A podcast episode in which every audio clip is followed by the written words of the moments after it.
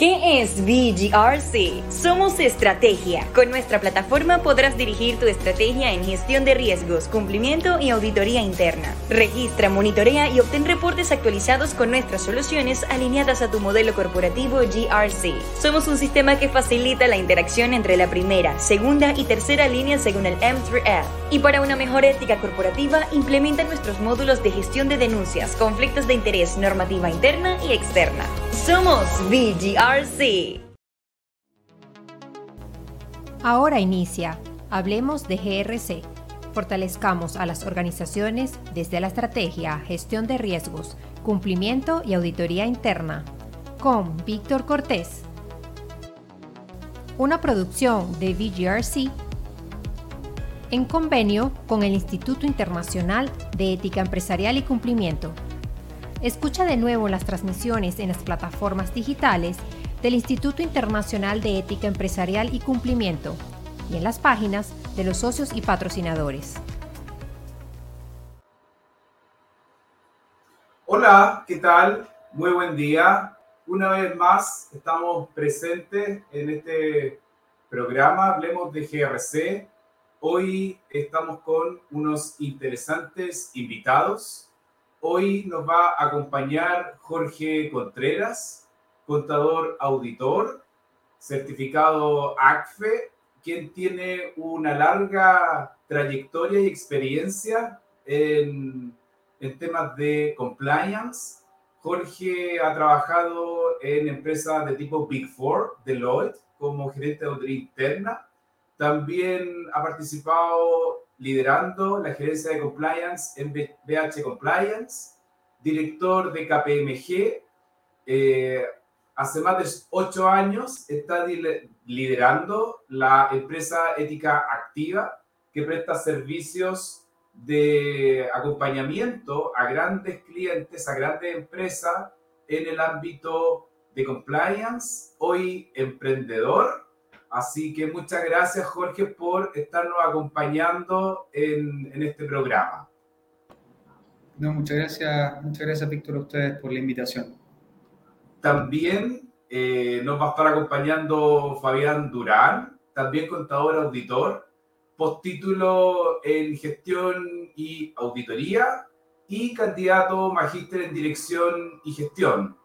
Fabián también cuenta con una amplia trayectoria en, compliance. Ha trabajado en empresas La Polar como encargado de control interno, también en BH Compliance como Senior Compliance Auditor, oficial de cumplimiento en Penta AGF, subgerente de auditoría interna y cumplimiento en Servicios Financieros Progreso también tiene una interesante experiencia, la cual le vamos a estar haciendo varias preguntas a Fabián, porque también es ex fiscalizador de la Unidad de Análisis Financiero WAF de Chile, eh, director y participa activamente en la World Compliance.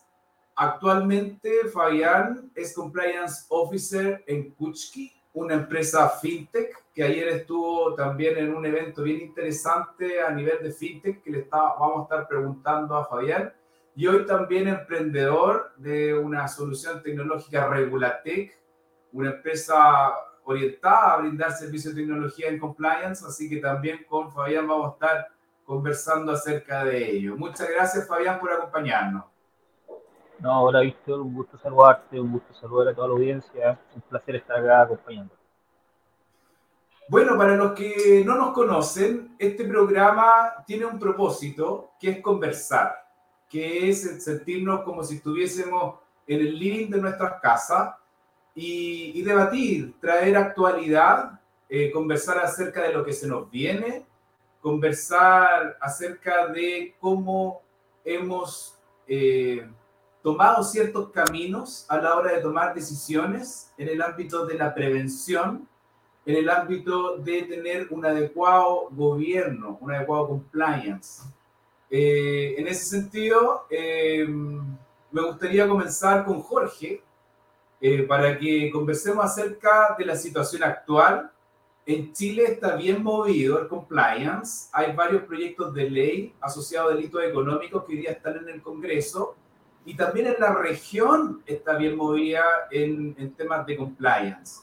Por lo tanto, me gustaría partir contigo, Jorge, eh, preguntándote acerca de cómo ves hoy el compliance, en qué estamos hoy, qué es lo nuevo, dónde están hoy día la actualidad del compliance.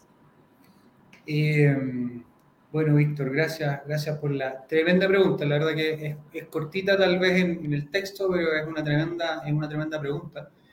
Em, yo diría que hoy día el compliance está en un proceso de, de globalización, por decirlo de, alguna manera, donde estamos entendiendo que eh, efectivamente ya no es solamente cumplir con una norma particular, ya no es solamente cierto que seamos regulados por una superintendencia o una entidad específica, sino que más bien estamos entendiendo que el compliance es totalmente transversal, que no afecta un proceso en particular, sino que afecta a todas las organizaciones, por supuesto que con distintos tenores, con distintas cierto, eh, fuerza y magnitud, pero, pero estamos en un proceso donde efectivamente cierto, ya, ya no, no es solamente eh, necesario preocuparse de eh, una parte del compliance normativo, sino que, eh, sino que más bien enfrentar esto como una manera de hacer las cosas. Es lo que tratamos de decir siempre, ¿cierto? Que cuando uno llega a una organización, ¿verdad? No es que en la mañana, ¿cierto?, haga su trabajo y en la tarde haga compliance.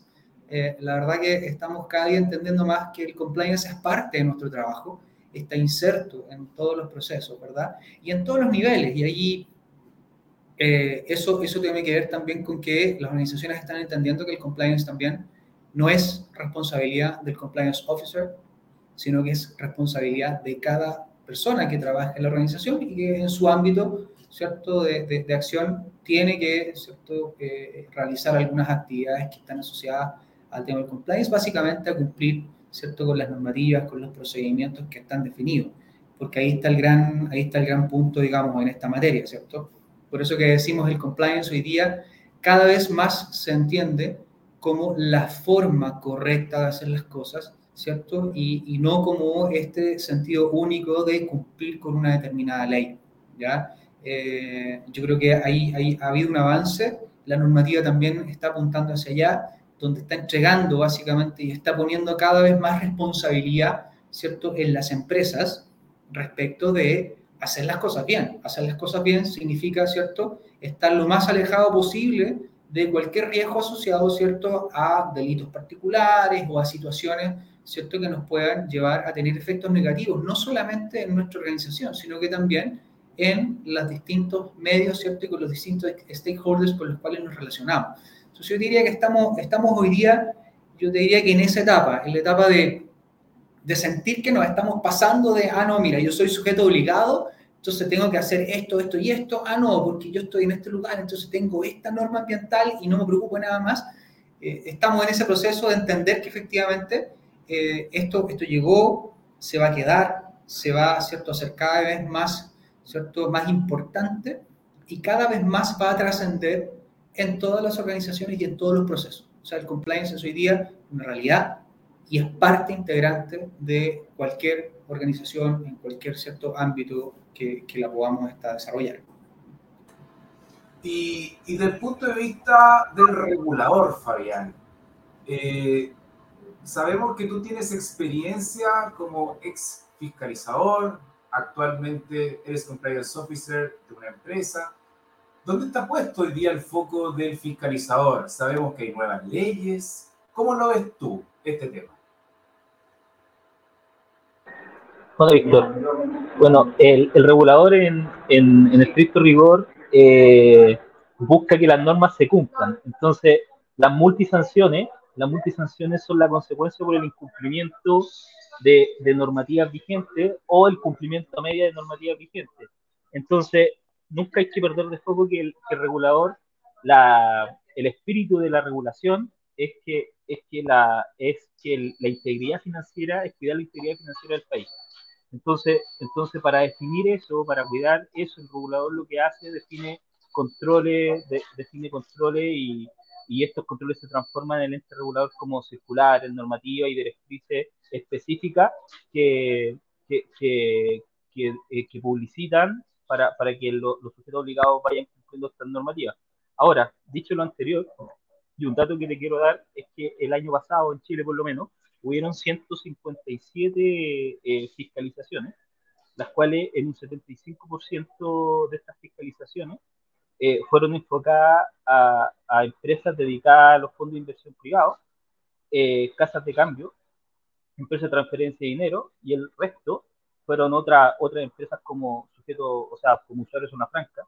Entonces, el, el, regulador lo que, lo que vela en, como muy distinto y haciendo el paralelo lo que dice Jorge, que efectivamente las empresas tienen que procurar hacer las cosas bien y tener una ética corporativa dentro de la, de la, de la corporación. El regulador lo que, lo que ve es que se cumplan las normativas que ellos, que ellos emiten. Entonces, eh, y, la, y como te decía en un principio, las sanciones y multas son netamente consecuencia al incumplimiento normativo. Fabián, y da la sensación ahí que el, regulador está abriendo hacia nuevos sectores y más tipos de industrias reguladas? Sí, efectivamente, uno, de los focos que, está ahora eh, en auge en el país efectivamente son la incorporación de nuevas industrias a, a, la, a la, obligación de, de, cumplir con toda la, eh, la normativa de prevención de la activo y financiamiento del terrorismo. Dentro de esa industria están las automotoras, que en Chile, para las audiencias que, no son del país, eh, en Chile no están incorporadas las automotoras, no están incorporadas las la empresas las empresas que, que, comercializan armas, las empresas, eh, empresas que se dedican a, la crianza de, de equinos de, de, raza pura, entre otras compañías que no estaban reguladas. Eso lo que va a provocar es que hoy día en el país hay 8.000 y un poco más de sujetos obligados. Y eso va a provocar un alza que, que de, de, casi el triple de, de, esta, de esta cantidad. Entonces, ahí hay un muy buen problema para el fiscalizador, para, para el ente regulador, porque si bien, como te di el dato anterior, hacían 157 fiscalizaciones, que en promedio es 150, 200 fiscalizaciones anuales, Ahora, con esa alza de sujetos obligados, se le viene un muy buen problema al ente regulador porque va a tener que aumentar la capacidad fiscalizadora frente a esta masa que se va a venir como sujeto obligado al incorporar esta nueva industria. Eso, ese dato yo lo encuentro súper interesante, inclusive para aquellas personas que nos están viendo desde otros países que no son Chile, porque el otro día conversaba con un compliance officer que era de otro país en la región y me mencionaba que eh, como que Chile es como que fue al futuro y, hoy día cuando uno ve el presente es bueno conocerlo porque todo lo que se está haciendo en general en Chile después repercute en los otros países y los otros países van continuando con las nuevas normativas, con las nuevas leyes. Ahí, Jorge, entiendo que un caso, por ejemplo, de la ley 20.393 en Chile, que está asociado a la, al modelo de prevención de delito y responsabilidad sobre la persona jurídica. Y, y ahí, ¿cómo ves tú los avances que, que, que se han eh, observado desde la creación de un modelo, ahora darle vida a, a los modelos? Eh, y también unir eso con los desafíos y la innovación. Eh, en tu experiencia hoy día, ¿cómo tú ves a, las organizaciones? ¿Cómo ves a tus clientes? ¿Están innovando en compliance? ¿Las organizaciones hoy día están preparadas para este siguiente paso? Eh, a ver, eh, en principio, eh, a ver, para, para partir ordenado con la, con la respuesta. Efectivamente, eh, tal como tú indicas, yo creo que Chile e, es, digamos, y ha sido un precursor en todas estas materias de, regulación asociada a las personas jurídicas en la región, de todas maneras. Eh, y, el, y, el, caso, como tú bien mencionas, de la ley de responsabilidad penal es un, es un muy buen caso, digamos, de ejemplo para ello, ¿cierto? Donde, donde tuvimos esta, esta normativa en el 2009, donde después, ¿cierto? Tenemos el caso, por ejemplo, de Perú, donde, donde nosotros tenemos la ley de responsabilidad de las personas jurídicas, ¿verdad? En Perú es responsabilidad administrativa, pero si uno mira, la normativa es prácticamente la misma. Acá nosotros tenemos el encargado de prevención de delitos, en Perú tienen el encargado de prevención. Acá en Chile se llama modelo de prevención de delitos, en Perú se llama modelo de prevención. ¿Te fijáis? Eh, la cantidad y el tipo de delitos también, ¿cierto? Eh, fueron hasta un, hasta un cierto minuto fueron prácticamente muy, muy, muy parecidos. Hoy día Chile ha tomado un poco más de distancia, ha incorporado cierto más delitos en esta norma. Eh, la última modificación importante, ¿cierto? Esta normativa recientemente el año pasado a través de los temas de delito informático. Sin embargo, hoy día estamos en un, prontos al inicio de una nueva era, te diría yo, en esta materia, porque este famoso proyecto de ley de delitos económicos, que ya más que un proyecto de ley, te diría que ya es prácticamente una ley, ¿cierto? Nos trae un marco de, alcance, eh, hablemos de delitos, nos pasamos hoy día de tener 23, 24 delitos en este marco de responsabilidad a un catálogo de aproximadamente 200 delitos.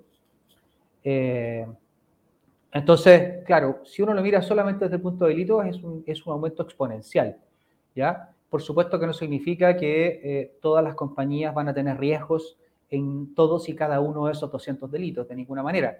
Pero sí va a obligar a las compañías a hacer un análisis, ¿cierto?, a conciencia respecto de cuál es el riesgo real, ¿cierto?, en cada una de sus operaciones, ¿verdad?, en cada uno de sus procesos respecto de esta, esta, nueva, esta nueva figura, que por lo demás, eh, muchos de esos delitos existen hoy día y existían hasta antes de este proyecto. Lo que pasa es que no, no estaban, eh, ¿cierto?, eh, en, el foco de la organización en términos de buscar su prevención. Ahora sí lo van a tener que estar a propósito de la norma.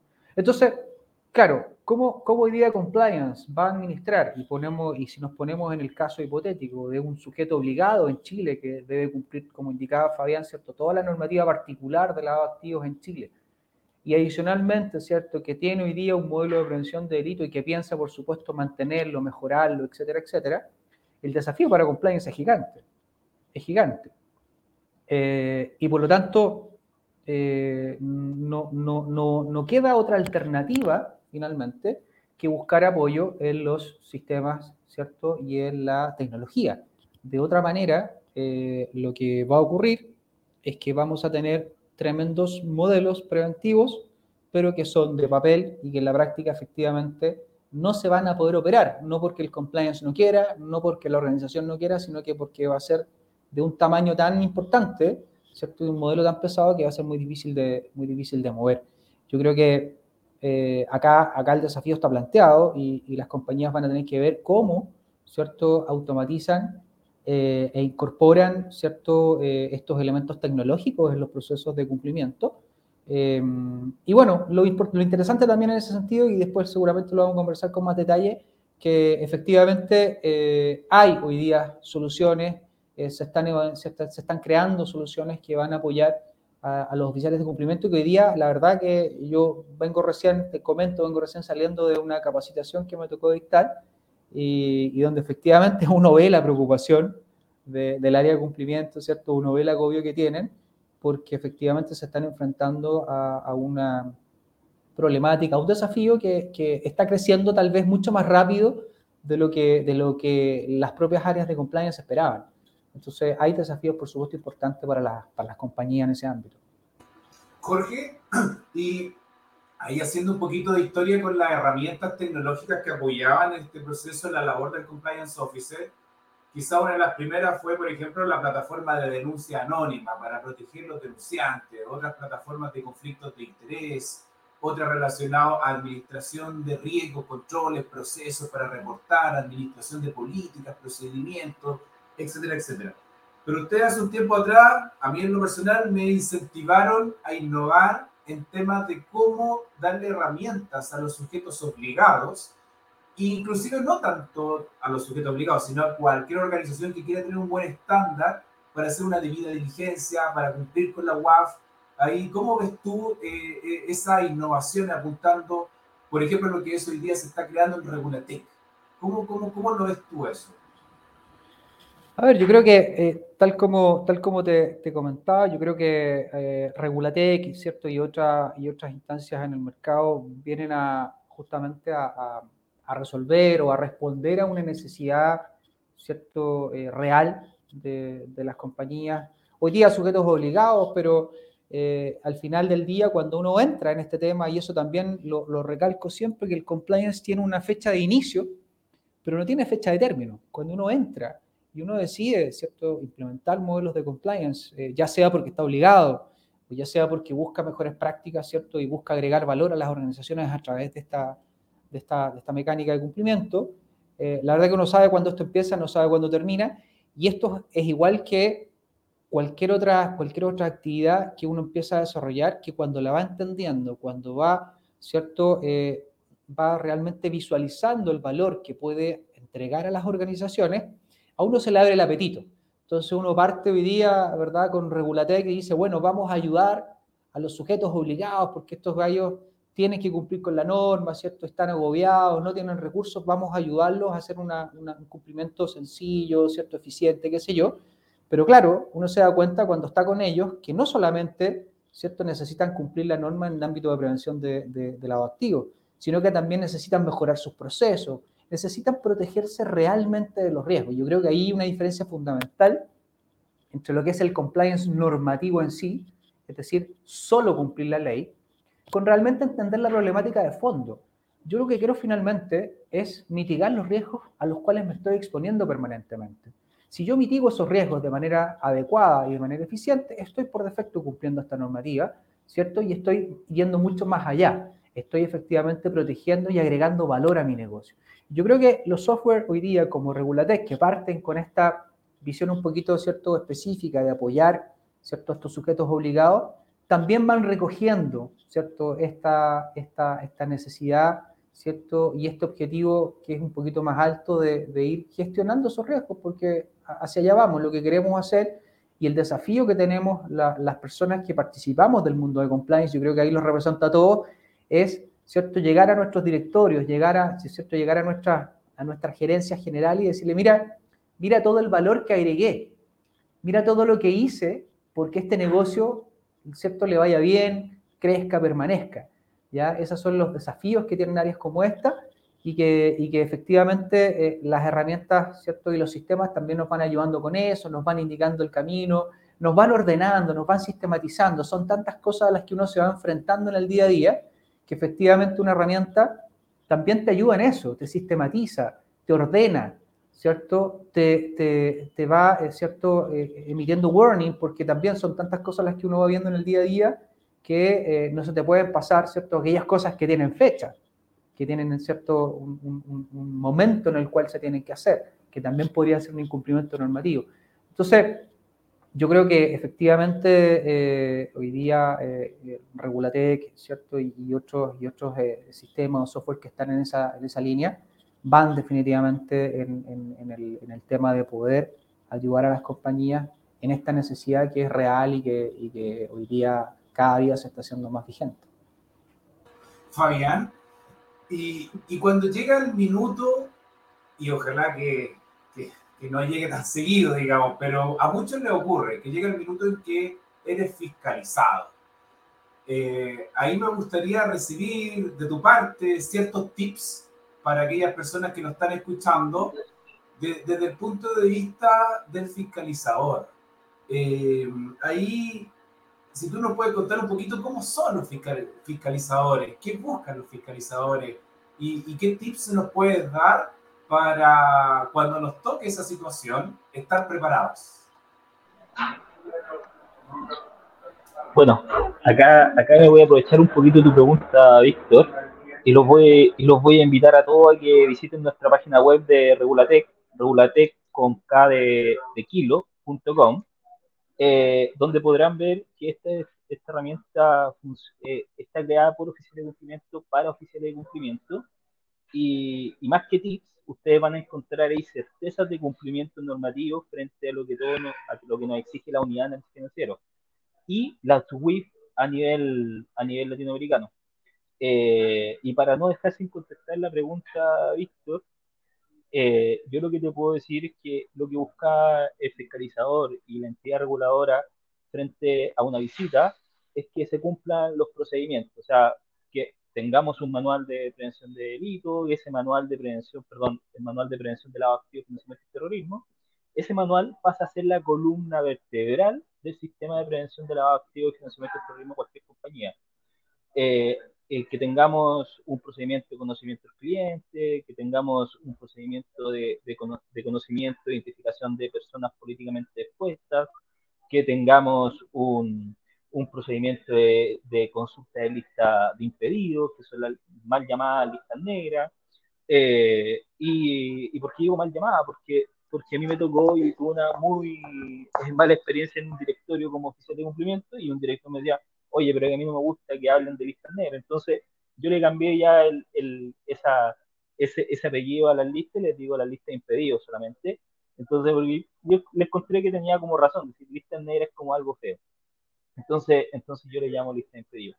Eh, algún tips adicional es que yo siempre digo menos es más, porque de repente me tocaba a mí en etapas de fiscalización que me entregaban literalmente una Biblia como manual y tú te ibas a analizar esa Biblia y realmente hacían, hacían un 10%, un 5% de lo que realmente estaba escrito en el manual. Entonces de repente una, un manual es mucho más eficiente, un manual de prevención de lavado activo y financiamiento exterior mucho más eficiente con seis planas, siete planas, eh, pero realmente se están haciendo esas esa actividades. Entonces, eh, con Regulatec, efectivamente nosotros lo que hicimos fue plasmar lo que el, el, punto de vista del fiscalizador de las instituciones reguladoras, más la experiencia que tenemos acá el equipo como oficial de cumplimiento. Entonces, yo siempre digo, yo no sé si he, estado en el, en, el buen, en el buen lado de la justicia o en el mal lado de la justicia, siendo parte de la, de, la fiscalización, pero lo, lo, lo importante es que tengo las dos miradas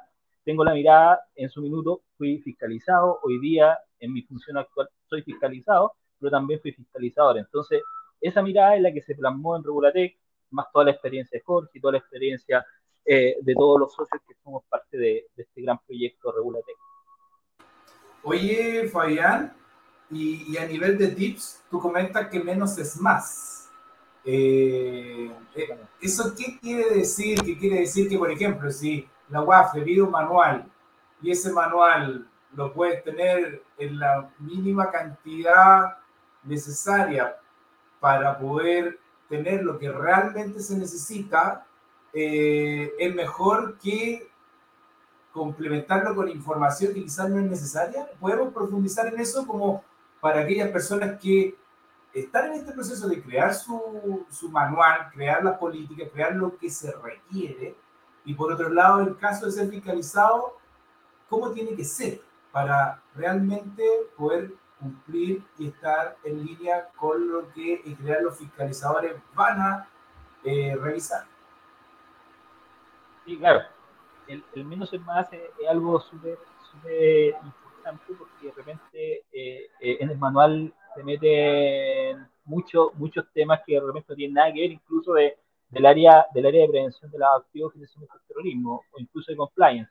Se meten muchos temas eh, eh, relacionados relacionado al conocimiento del cliente, pero, pero en realidad no tiene nada que ver con la normativa actual, sino se te van por, por la rama, y etcétera, etcétera. Entonces se pone demasiado creativo los lo, lo oficiales de cumplimiento o los asesores que apoyan a, los oficiales de cumplimiento en hacer este tipo de manual.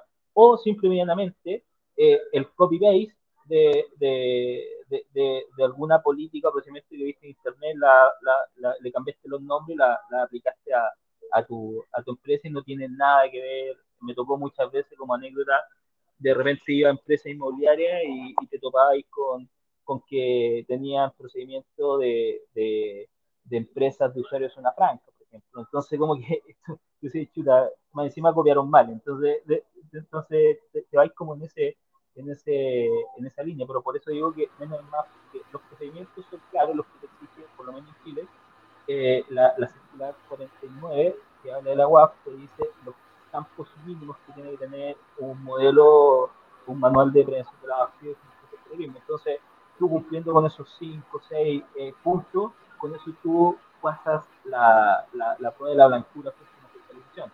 Obviamente, dentro de las buenas prácticas tú puedes considerar otra, otra, otra variable e incorporar, pero como te digo, o sea, es, es excesivo un, un, manual de 100 páginas, por ejemplo, pero, pero un manual razonable siempre está entre las 10 y las 20 planas. Eso por un lado, y lo otro, que eh, es importante que tú me habláis cómo, cómo, cómo se comportaban los fiscalizadores.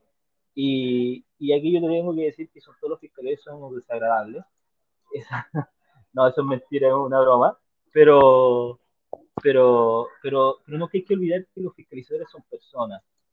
Y, por ende, si bien existe, está súper regulado y está está está súper cuadradito y estandarizado el, el cómo fiscalizar un sujeto obligado, cada fiscalizador le mete su cosecha, si bien el resultado final de una evaluación no va a cambiar porque está estandarizada, y eso le garantiza y le da la certeza a todos los sujetos obligados, eh, eh, que, efectivamente van a ser evaluados de acuerdo a la interpretación de las normativas, eh, pero efectivamente el, los fiscalizadores te pueden pedir uno más información, menos información, el alcance lo puede ampliar, el universo puede ser distinto, entonces son personas y tienen estilos distintos todos los fiscalizadores, pero, pero eso, eso, eso te puedo decir como, como tips, que el resultado nunca va a cambiar porque, porque está súper estandarizado. Pero lo que sí puede, es distinto es la experiencia de un fiscalizador. Un día el Fabián y te pedía mucha información, pero el otro día ya Juan Pérez y no, tengo, no hay ni un ex colega por lo menos que se llama Juan Pérez, así que eh, y te pedía, no sé, eh, muy poca información. Entonces, eh, esa, esa mano se nota porque somos personas distintas, tenemos estilos distintos, pero pero eh, el resultado no cambia. Eh, eso, eso te puedo contar por lo menos de, como tips de, fiscalizador. No, genial. Bueno, para las personas que se acaban de sumar, eh, estamos con Jorge Contreras y Fabián Durán, ambos socios de Regulatec, ambos con amplia experiencia en, en compliance, como asesores, como encargados de cumplimiento y también como ex fiscalizadores. Eh, esta vez, eh, en agradecimiento al Instituto Internacional de Ética Empresarial y Cumplimiento, estamos conversando acerca de compliance desde el punto de vista asesor de confianza, desde el punto de vista compliance officer y desde el punto de vista de la tecnología. Eh, ya llevamos media hora de conversación de, de estas materias, donde cómo las nuevas herramientas tecnológicas apoyan al compliance officer a tener una mejor gestión. Y, en ese sentido, Jorge, a nivel de experiencias fundamentales, ya en estos más de 20 años de, tu experiencia, ¿cuál es el juego para... Adelante. Disculpa que te interrumpa, que no, no, no veo dónde levantar la manito acá, pero eh, algo que se me olvidó que es súper relevante, que, que, nosotros plasmamos en el, sistema regulatorio, fue la mirada del fiscalizador. Porque ¿Qué pasaba normalmente? Conmigo pasaba como fiscalizadores que eh, a ti o, el oficial de cumplimiento habla un poco más de la cuenta, muestra un poco más de la cuenta y el fiscalizador se llegaba hasta la cocina de la empresa. Entonces, y ahí ya se complicaba un poco más la, la, revisión. Entonces, eh, es importante que nosotros en este, en, este, en este sistema, nosotros lo que plasmamos fue, señores, nosotros le entregamos un, un módulo de fiscalización o auditoría en donde usted pone y muestra solo lo que tiene que mostrar o solo lo que le van a preguntar. Entonces tú no le das chance al fiscalizador o, o, al auditor de que vea más allá y por ende no van a salir nuevas preguntas y, y, y, y la fiscalización obviamente tiene mucho mayor porcentaje de salir una fiscalización limpia. Así que ese, ese, ese dato que era muy relevante eh, en el punto como, como tipo de fiscalización, no lo quería dejar pasar y contarle también obviamente que Regulatec tiene esa mirada y, y, y ese nivel de, de, protección que intentamos darle a nuestros clientes. Genial. Eh, bueno, eh, mandamos, enviamos un saludo a Gustavo Martínez desde la Ciudad de México que está presente. Eh, también a Miguel Ángel Ruiz que comenta, muy buen día, es un tema muy interesante para asegurar la responsabilidad de las personas morales en sus actuales públicos y privados. También Gustavo Jorge, ahí te paso la pregunta que también nos realiza y, en base también a tu experiencia, eh, experiencia relevante en tus 20 años de trayectoria que nos puedas compartir en torno al cumplimiento normativo y la prevención de delitos y también Gustavo hacía una pregunta muy particular que cómo aplicar el compliance para asegurar el cumplimiento en una pequeña y mediana empresa, tal cual como lo comentaba eh, Fabián, eh, inmobiliaria, que quizás no son las más grandes del país, sino que son pequeñas inmobiliarias o sujetos obligados que son una notaría o, que son una agencia de aduanas, que no son una gran organización, que son una pequeña organización, pero que también o son sujetos obligados y deben reportar y cumplir con el regulador, como también en algunos casos tienen buenas prácticas y que lo realizan básicamente por una buena, eh, una buena disposición desde el directorio hacia abajo. Acá. Em, a ver, es, una muy buena pregunta, porque efectivamente, y ahí volvemos un poquito a lo que les comentaba en un inicio, si hablamos de compliance normativo o hablamos de compliance como la manera cierto correcta, adecuada de hacer una, una determinada actividad, de llevar adelante un determinado negocio. Yo creo que, eh, y aquí podemos hablar de, distintas materias. En el ámbito, por ejemplo, y vamos a poner, por ejemplo, ¿cierto? La, nuestra ley de responsabilidad penal en, Chile, ¿cierto? La propia ley establece eh, que si eh, la empresa tiene un volumen, ¿cierto?, de ingresos anuales de 7.000 unidades, ¿cierto?, de fomento hacia abajo, eh, el encargado de llevar estos modelos de compliance podría ser incluso el dueño de esa empresa. Y vamos, estamos apuntando nuevamente, ahí nos vamos acercando al grupo de las pymes finalmente, donde nosotros somos una pyme, yo, mi, empresa, mi consultora es una pyme, ¿cierto? Donde yo soy el dueño, yo tomo las decisiones y por lo tanto soy el principal responsable y el principal interesado, ¿cierto? De que mis negocios se hagan de la manera adecuada y de buscar en el caso mío, y ahí lo voy a ejemplificar, ¿cierto? De que mis clientes, ¿cierto? Eh, sean buenos clientes, y buenos clientes no solo desde el punto de vista financiero, que me pueden aportar cierto, un cierto nivel de ingreso, utilidades, sino que también desde el punto de vista reputacional. Yo no quiero aparecer en la foto, ¿cierto? Abrazado con un cliente que por muy buen, ¿cierto? Negocio financiero que parezca, ¿cierto? Eh, si ese cliente ha sido, por ejemplo, sancionado por un acto de corrupción no, no me interesa, ¿cierto? No busco ese tipo de cliente, ¿verdad? De la misma forma, eh, si yo estoy eh, comprando y tengo una pyme, ¿cierto? Y eh, es vital para mí la compra de insumos, por supuesto que yo voy a querer comprar al mejor precio posible, pero dentro de la regularidad, ¿cierto? Y dentro de, de la ley. Por lo tanto, me voy a preocupar, ¿cierto? De que esa empresa que me está vendiendo estos insumos sea una empresa formal, ¿verdad? Conocida, reputada, etcétera, etcétera. Y ahí es donde el compliance empieza también a ganar importancia, porque yo le puedo decir a mis clientes, ¿sabes qué? Mira, estas mesas o estas sillas que yo estoy vendiendo, ¿cierto? Están construidas con la mejor materia prima, compradas en los mejores proveedores, etcétera, etcétera. Entonces uno empieza a tomar elementos de valor que los empiezas a poner en tu propuesta hacia los clientes.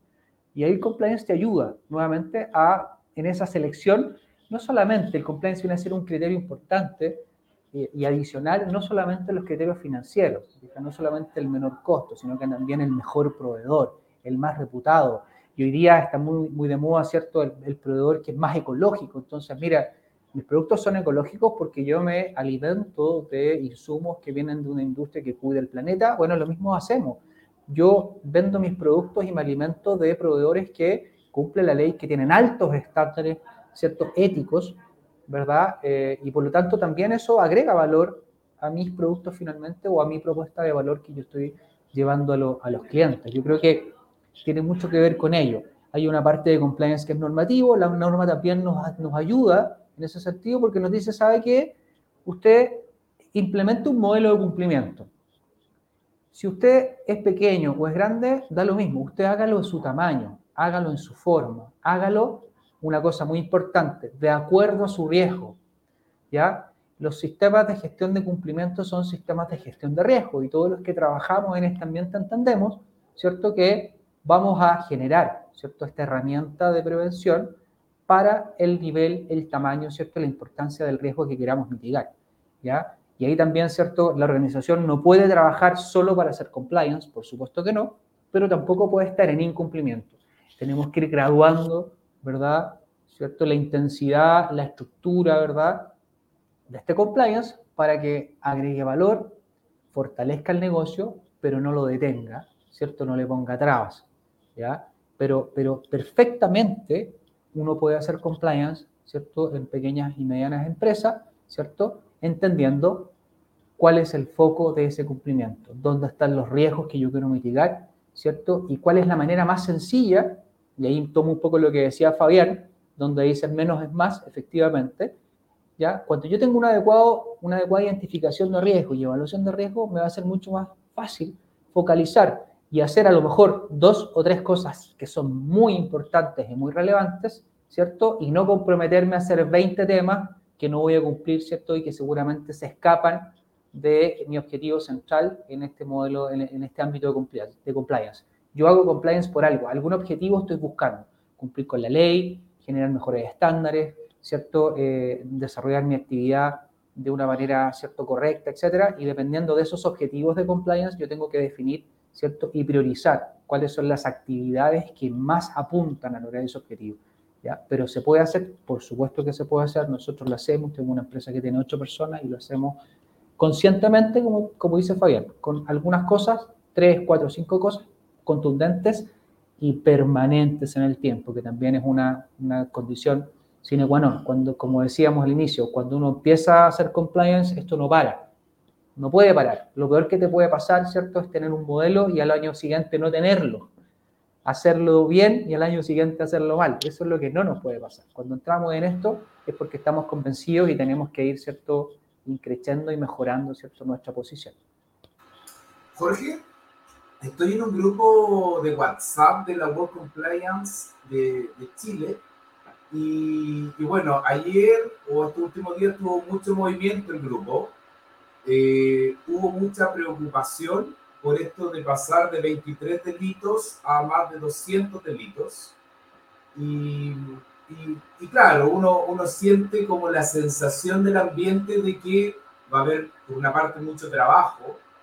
Eh, por otro lado, uno que trabaja en el rubro, uno siente que los recursos siempre son escasos, nunca hay tanto presupuesto para seguir haciendo más y más. Entonces, cuando uno se pone a, a, pensar en, en, en, cómo hacerlo y cómo hacerlo bien, a mí me da la sensación una vez que escucho a ustedes, los expertos, es que más que tener un análisis por delito, que quizá eso puede tender al infinito, hoy día van a ser 200, pero quizá mañana van a ser 500, 1000, lo que sea, da la sensación que eso se soluciona con un buen análisis de riesgo transversal a la organización y finalmente hacerte la pregunta, ¿dónde los delitos te afectan los principales riesgos de la organización? ¿O no es tan así? O sea, yo creo que sí, yo creo que, yo creo que efectivamente la identificación de riesgos como, como tal, ¿cierto? Lo que hablamos de construir esta matriz, uno la puede hacer de distintas miradas, ¿cierto? Uno puede partir, ¿cierto?, desde de, el delito por, por, por, individualmente. Ahora, el proyecto de ley en particular en Chile nos ayuda un poquito, nos, nos, nos, nos arma cuatro grupos de delitos eh, y, y, nos permite también focalizarnos un poquito más sin duda que eh, cuando uno, cuando uno hace esta actualización y se enfrenta a este muro de, de delito, ¿cierto? hay, hay, muchos delitos que por defecto, por la naturaleza del negocio, se van, ¿cierto? Se van cayendo en el camino, ¿ya? Pero, pero sí, eh, efectivamente, el, delito o los delitos en general hay que entenderlos como efectivamente eh, situaciones que pueden afectar no, ¿cierto? Insisto, no a compliance, no abastecimiento, no, sino que eh, son situaciones que pueden afectar a la organización completa, a todos sus procesos. Y eso es muy importante, tal como tú dices, cuando es una identificación de riesgo, tener certeza de que efectivamente, ¿cierto? Este riesgo en particular se puede o se podría, ¿cierto? Materializar aquí, acá o allá. Y no, ¿cierto? Eh, ver este tema como un silo, porque ese es el peor error que uno podría cometer, es poco eficiente, ¿cierto? Nos va seguramente a significar duplicar actividades de control, ¿te fijáis? Nos, nos genera solo, solo problemas, ¿ya? Y hay, hay, otra cosa no menor que, que es importante aquí y, y, también es parte de las capacitaciones que hacemos permanentemente. Eh, cuando hablamos de responsabilidad penal de la persona jurídica, este título tan pomposo, ¿cierto? Que, que, que uno dice, bueno, las empresas, que soy la empresa, no, hay una cosa importante, no tenemos que olvidar que las personas jurídicas o como las personas morales, como dicen en España, ¿cierto? No son más que un pedazo de papel. Son, ¿cierto? Una escritura, son un vehículo legal ¿cierto? Que representa, ¿cierto? Y que conlleva una serie de derechos, obligaciones, etcétera, etcétera. Pero finalmente, quienes actuamos y quienes tomamos decisiones, ¿cierto? Eh, eh, en nombre de estas personas jurídicas o estas personas morales, somos las personas físicas. ¿ya? Y cuando hablamos de delitos que afectan a la persona jurídica, lo que estamos diciendo es que nuestra organización, las personas que componen nuestra organización, tienen que estar tremendamente, ¿cierto?, conscientes de que hay actos que ellos podrían eventualmente cometer que podrían significar, ¿cierto?, un delito. Primero, para la persona física, un riesgo importante, y por consecuencia, para la persona jurídica. Yo creo que hay un tema fundamental, porque si miramos esto solamente como la persona jurídica, ¿cierto? Y se nos olvida que son las personas que somos nosotros quienes estamos detrás, probablemente vamos a poner foco en temas que son muy técnicos, muy de procesos, muy, ¿cierto?, tecnológicos, etcétera, etcétera. Pero si la persona que está ejecutando esas actividades no tiene conciencia de que efectivamente lo que hace conlleva una serie de riesgos, estamos perdidos. Entonces, efectivamente aquí, cuando uno hace un análisis de riesgos, confluyen distintas miradas y distintos enfoques respecto a ese potencial riesgo. ¿ya? Hay delitos y en general los delitos que uno trata de, ¿cierto? Cuando uno trata de administrar la posibilidad del riesgo de un delito, está hablando de la conducta. ¿ya? Eh, lo, que, lo que nunca nos puede ocurrir y lo que ojalá, ¿cierto? A ninguna de las personas que nos escuchan le ocurra, ¿cierto? Es que eh, verse involucrado en un delito, primero, porque no sabía, y segundo, porque nadie me lo dijo. La organización nunca me dijo que yo no podía, ¿cierto?, hacerle un regalo a un funcionario público. Nunca me lo dijeron. Chuta. Y resulta que resultó o llegamos a determinar que se cometió cohecho. ¿Por qué? Por desconocimiento, por desinformación, porque no existía una política o porque existía una política que tenía guardada el compliance officer en su cajón. Nunca se divulgó, nunca se capacitó. Entonces, Aquí, eh, como te digo, efectivamente las organizaciones están en proceso, los procesos muchas veces están soportados por herramientas tecnológicas, por ¿cierto? Eh, una serie de, complejidades que tienen los procesos, pero detrás de todo ello hay personas, y yo creo que es fundamental considerar, ¿cierto? dentro de las evaluaciones de riesgo, dentro de las identificaciones de riesgo, considerar el rol fundamental que tienen las personas. Eso se vio hoy día súper expresado cuando incorporamos en los modelos de prevención de delitos los delitos informáticos. Eso quedó súper de manifiesto ahí. Cuando decíamos, oye, mira, la compañía puede tener A, B, C, D, controles implementados para, ¿cierto?, evitar tal o cual cosa. Y resulta que llegamos a determinar, como siempre, que el eslabón más débil es el trabajador, es el colaborador. Ahí está el problema, ahí está el tema. Si el sistema puede ser muy bueno, pero si el colaborador, el trabajador, le entrega su clave a un tercero, se murió el sistema. ¿Te fijas? Entonces, en esta cosa pasa lo mismo. En los delitos es exactamente el mismo concepto. Las personas son las que tienen que estar preparadas, capacitadas, ¿cierto? Tanto en sus procesos internos como en el rol que ellos tienen en la prevención de estos delitos. Interesante el punto, Jorge. Aquí anoté varias ideas como experiencias relevantes que tú tiraste sobre la mesa el no, duplicar esfuerzos, el no trabajar en silos, el considerar la responsabilidad penal sobre la persona jurídica como un vehículo legal, pero hiciste el punto y énfasis que por detrás está lo importante, que son las personas. Y ahí es relevante las capacitaciones, los entrenamientos, y, se agradece eh, esa, esa, experiencia relevante que, que, que tú nos puedes concluir con tantos años de experiencia. En tu caso, Fabián, con tu rol de, de, de ex fiscalizador, compliance officer y ahora emprendedor también con más de 15 años de experiencia, ¿qué experiencia relevante le podemos contar a las personas que están viendo este programa y que quizá están en este proceso de pasar al siguiente nivel en lo que es compliance? Bueno, muchas gracias, Víctor.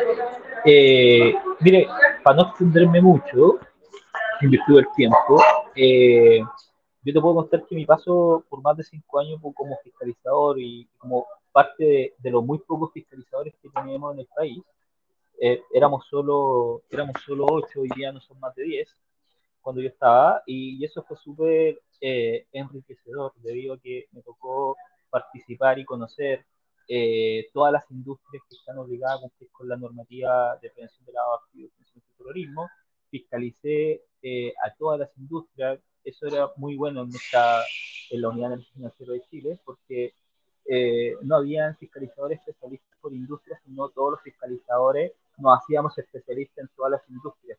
Entonces, eso fue muy enriquecedor, como les decía, y, y, nos ayudó mucho.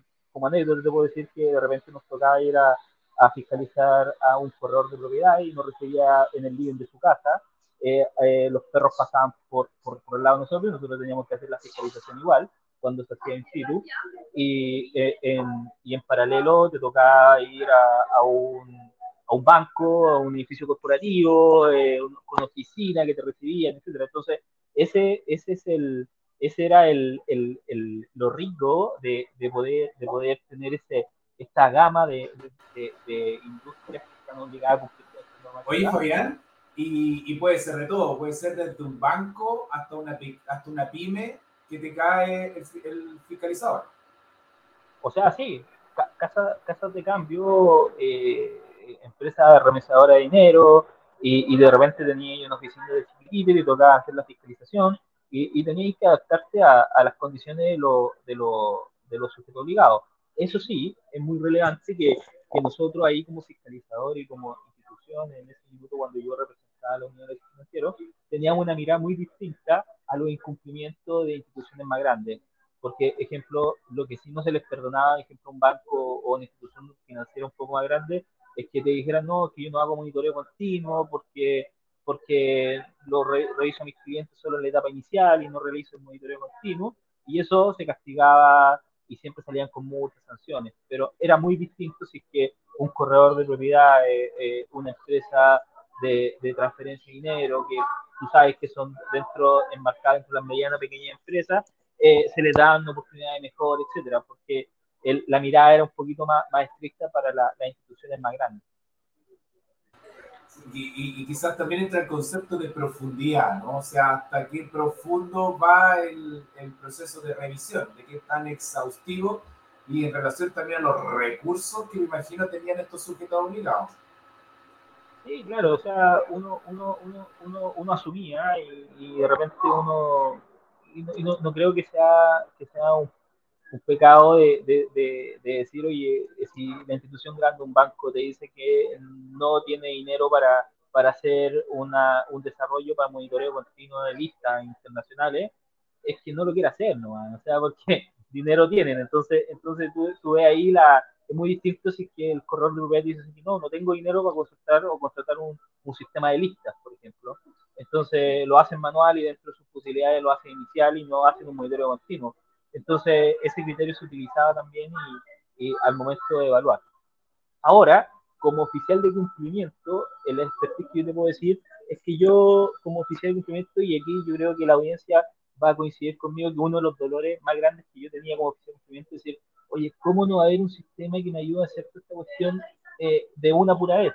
O sea, ¿cómo, ¿cómo tengo que contratar un sistema de lista por un lado, tengo que contratar un sistema de gestión por otro, tengo que contratar a lo mejor una empresa asesora que me ayude a generar eh, el cumplimiento normativo, lo que me dicen las normativas de la UAP o WIF en los países que corresponda. Entonces, eh, eh, como oficial de cumplimiento, la experiencia que yo tengo, y aquí por eso plasmamos, conjunto al equipo de Regulatec, plasmamos esto, decimos, oye, ¿cuál es el dolor del oficial de cumplimiento? Esto está hecho desde el oficial de cumplimiento para oficial de cumplimiento y con una mirada adicional de, desde, desde el fiscalizador. Entonces, decir, oye, eh, nosotros llegamos a, resolver un problema que el que tenían, tienen la gran parte de las empresas que de repente eh, eh, la función de oficial de cumplimiento, por lo menos en Chile, de repente te la dan, o sea, te ponen el gorrito, el gerente de administración de finanzas, de repente le dices, ¿hay qué? Nos enteramos que somos sujetos obligados, nos inscribimos en la unidad de financiero y tú te vas a tomar la función de, de oficial de cumplimiento. Entonces, el tipo sin tener idea de lo que es compliance, sin tener idea de lo que son las políticas de prevención de lavado y de terrorismo, tiene que asumir este desafío. Y ahí en donde entramos con esta herramienta nosotros apoyar y decir, oye, olvídate, tú solo tienes que que, que, a nivel usuario ocupar, pero el sistema, eh, el sistema te, va, te va a ayudar a cumplir con toda la normativa vigente. Entonces, eh, realmente que Regulatec eh, es un sueño que, yo creo que ahí Jorge lo puede compartir con, cuando éramos oficiales de cumplimiento, en donde, en donde nos viene a facilitar la vida, en realidad viene a facilitar la vida y, ayudar a prevenir a, a, las sanciones de, de la UAP, de la UAP, bueno, pasó muy rápido el tiempo. Lamentablemente ya les pediría sus conclusiones finales, algún mensaje final que quieran compartir con las personas que se toman el tiempo de estar presente online en, en, este programa, como también va a quedar disponible en nuestro programa, o sea, en nuestro canal de YouTube y en todas nuestras redes sociales también del instituto. Así que, don Jorge, por favor, el último minuto para palabras de, de cierre. Palabra al cierre. Eh, bueno, primero agradecer la invitación, ¿cierto? el haber escuchado, ¿cierto? Este, este, este programa. Y, decirles que, bueno, que eh, finalmente el gran desafío, como, como lo, hemos, lo hemos sentido siempre quienes estamos en esta industria, es agregar valor. Eh, yo creo que, yo creo que en, ese, en, ese, en ese desafío estamos todos los quienes estamos trabajando en esto.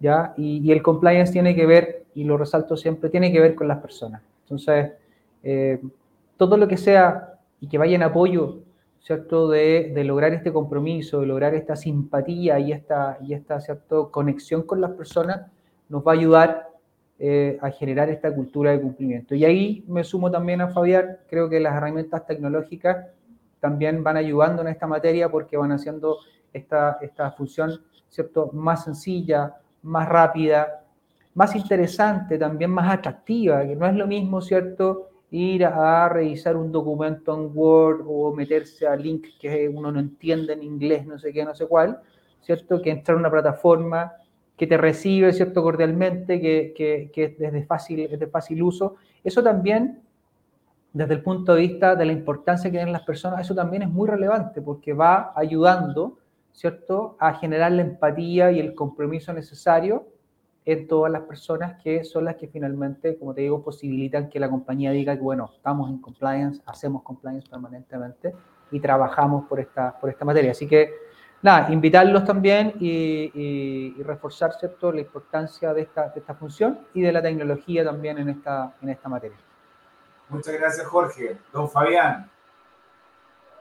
Oye, nada, solo agradecer a la audiencia, a los organizadores por este espacio de conversación, que siempre es necesario hablar de compliance, de buenas prácticas corporativas. Entonces, súper agradecido y, y, yo no me quiero ir sin, sin dejar una frase que nosotros eh, en todas las presentaciones que tenemos donde llegamos a, a presentar Regulatec decimos, o sea, si la WAF te visita o la WIS te visita, que no te pilles sin Regulatec. Entonces, eso, eso es una frase que nosotros tenemos y, y, y con eso me quiero me quiero despedir, eh, Víctor y equipo. Genial. Bueno, una vez más queremos agradecer al Instituto Internacional de Ética Empresarial y Cumplimiento por brindarnos la oportunidad de tener el programa Hablemos de Governance, Risk and Compliance, GRC. Y bueno, esperemos que en el próximo tengamos también interesantes invitados como Fabián, como Jorge, como con mucha experiencia en estos temas que sin lugar a dudas quienes asistan lo valoran muchísimo. En honor al tiempo nos despedimos, eh, les mandamos un abrazo desde Santiago de Chile para toda Latinoamérica y nos estamos viendo prontamente. Un abrazo, chao, chao.